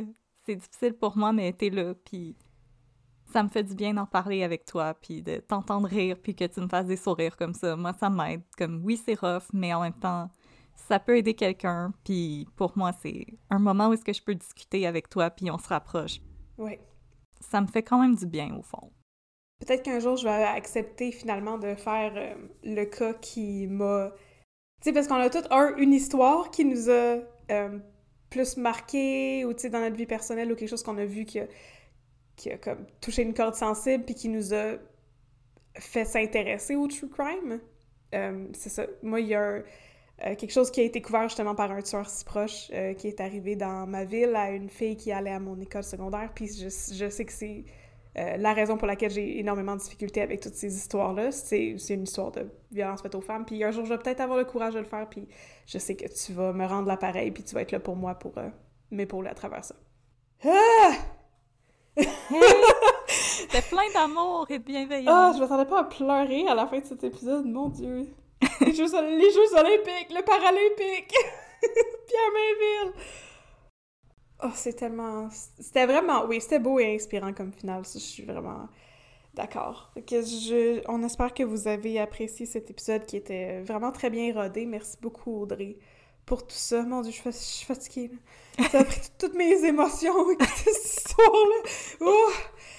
Alors, euh, on vous remercie beaucoup, chers auditeurs, chères auditrices, de vous être joints à nous. Euh, si vous voulez avoir plus de contenu comme ça, ben on essaie d'en rendre disponible le plus euh, que c'est possible de, dans la mesure du possible. Mais vous pouvez nous suivre sur Facebook, at un peu de crime, sur Instagram, at un peu de crime dans ton café. Puis là, je pense qu'il faut qu'on le signale avant que ça change. Je sais pas si ça a déjà changé, j'aurais dû faire un screenshot, là, mais euh, l'autre jour, on avait 666 abonnés sur Instagram. C'est le chiffre du diable! Et j'aurais vraiment dû Le faire une capture d'écran! le Oh, chiffre mon Dieu. chose. 666. Non, mais merci beaucoup pour tout votre soutien. Euh, C'est incroyable, 666 personnes sur Instagram, quand nous autres, on fait comme Oh non, on est rendu à 6,68. zut. non! Oh! Oh non, mais c'est ça, moi je trouve ça vraiment incroyable parce qu'on on fait pas de, tu sais, on fait pas de publicité ciblée, on n'a pas de sponsored content, euh, on n'est pas Joe Rogan, Fait que je trouve ça vraiment incroyable qu'on réussisse à atteindre ces chiffres-là, merci beaucoup. Non, Neil Euh, Young n'est pas parti de Spotify à cause de nous. Ben, tant mieux! Moi j'espère qu'on va être la pour raison pour laquelle Neil Young va revenir sur Spotify, parce que j'aimerais ça, écouter sa musique encore, ben je peux déjà l'écouter parce que je possède ses CD, parce que je suis vieille. T'es tellement vintage. Je suis très vintage! Fait que, euh, oui, on vous remercie beaucoup pour votre soutien. Fait que suivez-nous sur Facebook, at un peu de crime, sur Instagram, at un peu de crime dans ton café. Si vous avez des recommandations de café ou de cas, ou si vous voulez passer, je sais pas si ça vous tente de passer des messages en ondes. On n'a jamais fait ça, mais pourquoi pas, tu sais. Écrivez-nous, un peu de crime, à gmail.com. Stay tuned et allez sur nos réseaux sociaux. Puis euh, si vous vous dites, non, c'est parce qu'ils ont probablement d'autres choses à faire dans leur vie que de lire mes courriels, je vais pas leur écrire. Non, moi, j'ai rien d'autre à faire. Fait qu'écrivez-moi. On les lit tous, plaisir. on vous Non, mais-. Sérieusement, oui, oui, on les lit tous, puis on essaie de vous répondre le plus rapidement possible, puis ça nous fait toujours vraiment chaud au cœur de vous entendre et de vous lire, parce qu'il y a toujours une personne qui nous appelle, mais appelez-nous pas si ça fait peur, ça, correct. Si je connais Donc, pas le euh, numéro, je réponds pas. Non, c'est ça. Fait que si euh, vous... Mais là, vous savez, vous savez comment ça marche, là, ça fait comme... quasiment 30 épisodes qu'on fait les deux minutes de babine. On embarque direct tout de suite maintenant dans les deux minutes de babine consacrées à District 31. Yes, sir. Yes, sir! Deux minutes de babine.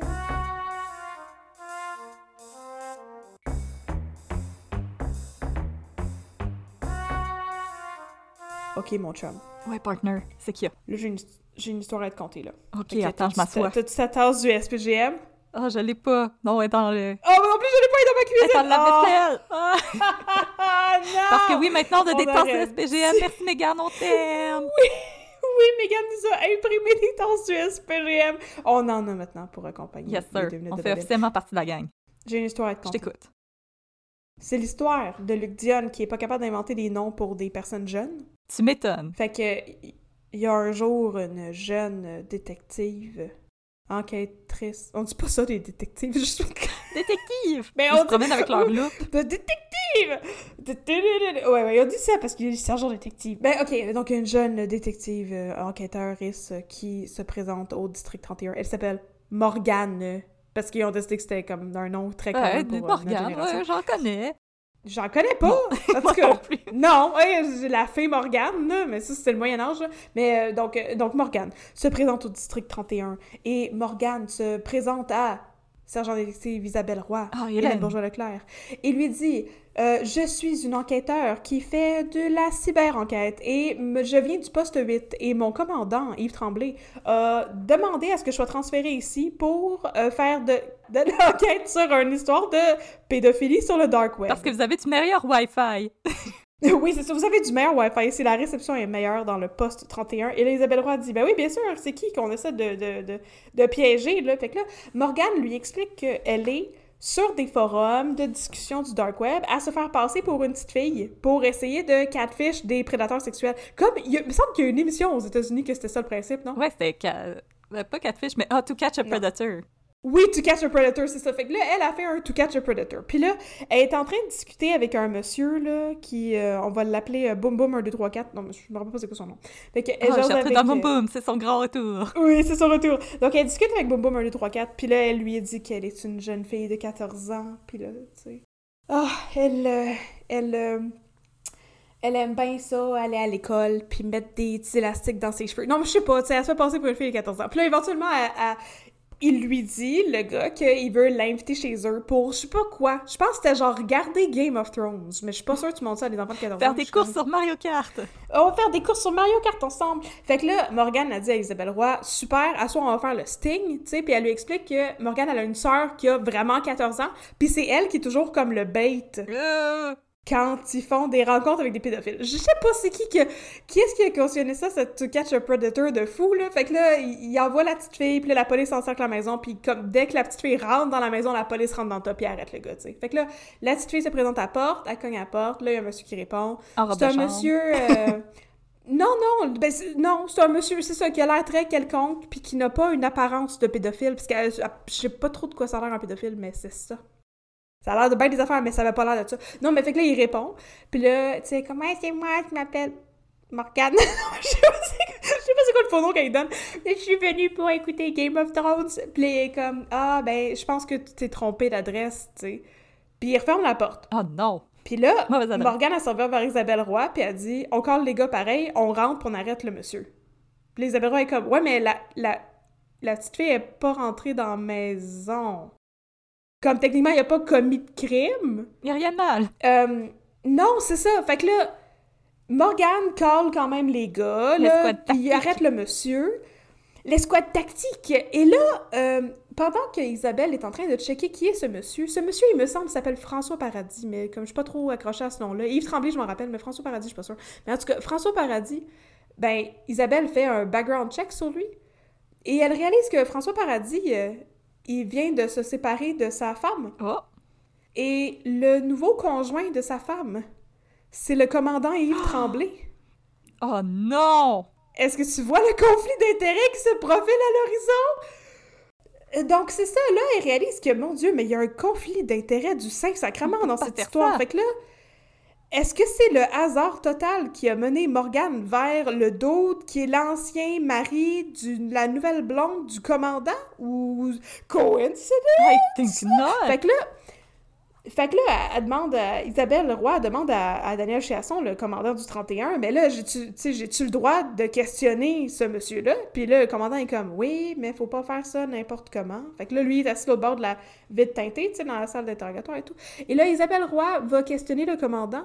Et le commandant de tout nier euh, en bloc. J'étais pas là, je sais pas ce qui se passe. Non, euh. je, je savais, je savais pas, c'est complètement le hasard. Moi, j'ai mis Morgane sur la tâche de J'étais en Floride avec mes alligators de compagnie. oui, exactement. Mais j'ai mis Morgane sur la tâche de catfish des prédateurs, ah, to catch a predator.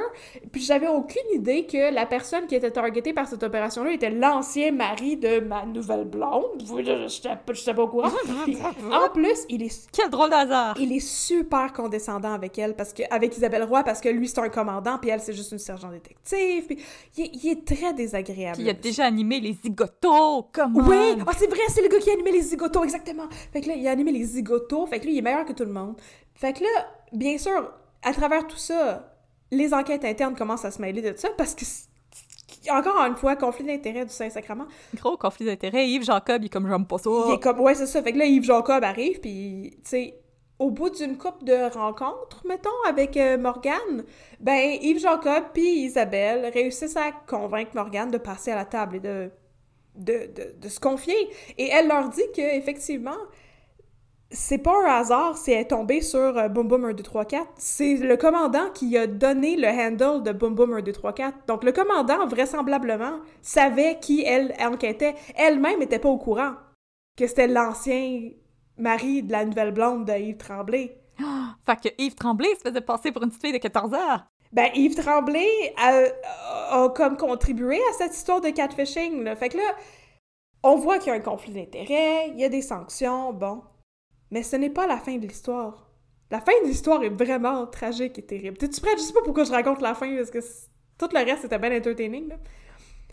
Mais c'était le voisin, a Poupou. Oui, il y avait toute l'histoire que c'est le voisin à Poupou aussi. Euh, Yves Jacob commence à, à investigate sur euh, Yves Tremblay, le commandant, bien sûr, parce que là, maintenant, on sait que, écoute, euh, à moins qu'il ait, euh, qu'il ait décidé qu'il allait euh, enquêter le handle Boom Boom 1, 2, 3, 4 sans savoir pantoute c'est qui, euh, il était au courant, là, qu'il demandait à son détective d'enquêter sur l'ancien mari à sa femme, tu sais. Puis là, euh, un matin, il y a un tragique dénouement à cette histoire. parce que, euh, ben, à force d'interroger François Paradis, ils comprennent que c'est pas un pédophile, c'est un monsieur qui s'ennuie de ses filles qui ont comme 13-14 ans, Oh. qui veulent plus parler avec lui depuis qu'il est séparé de leur mère.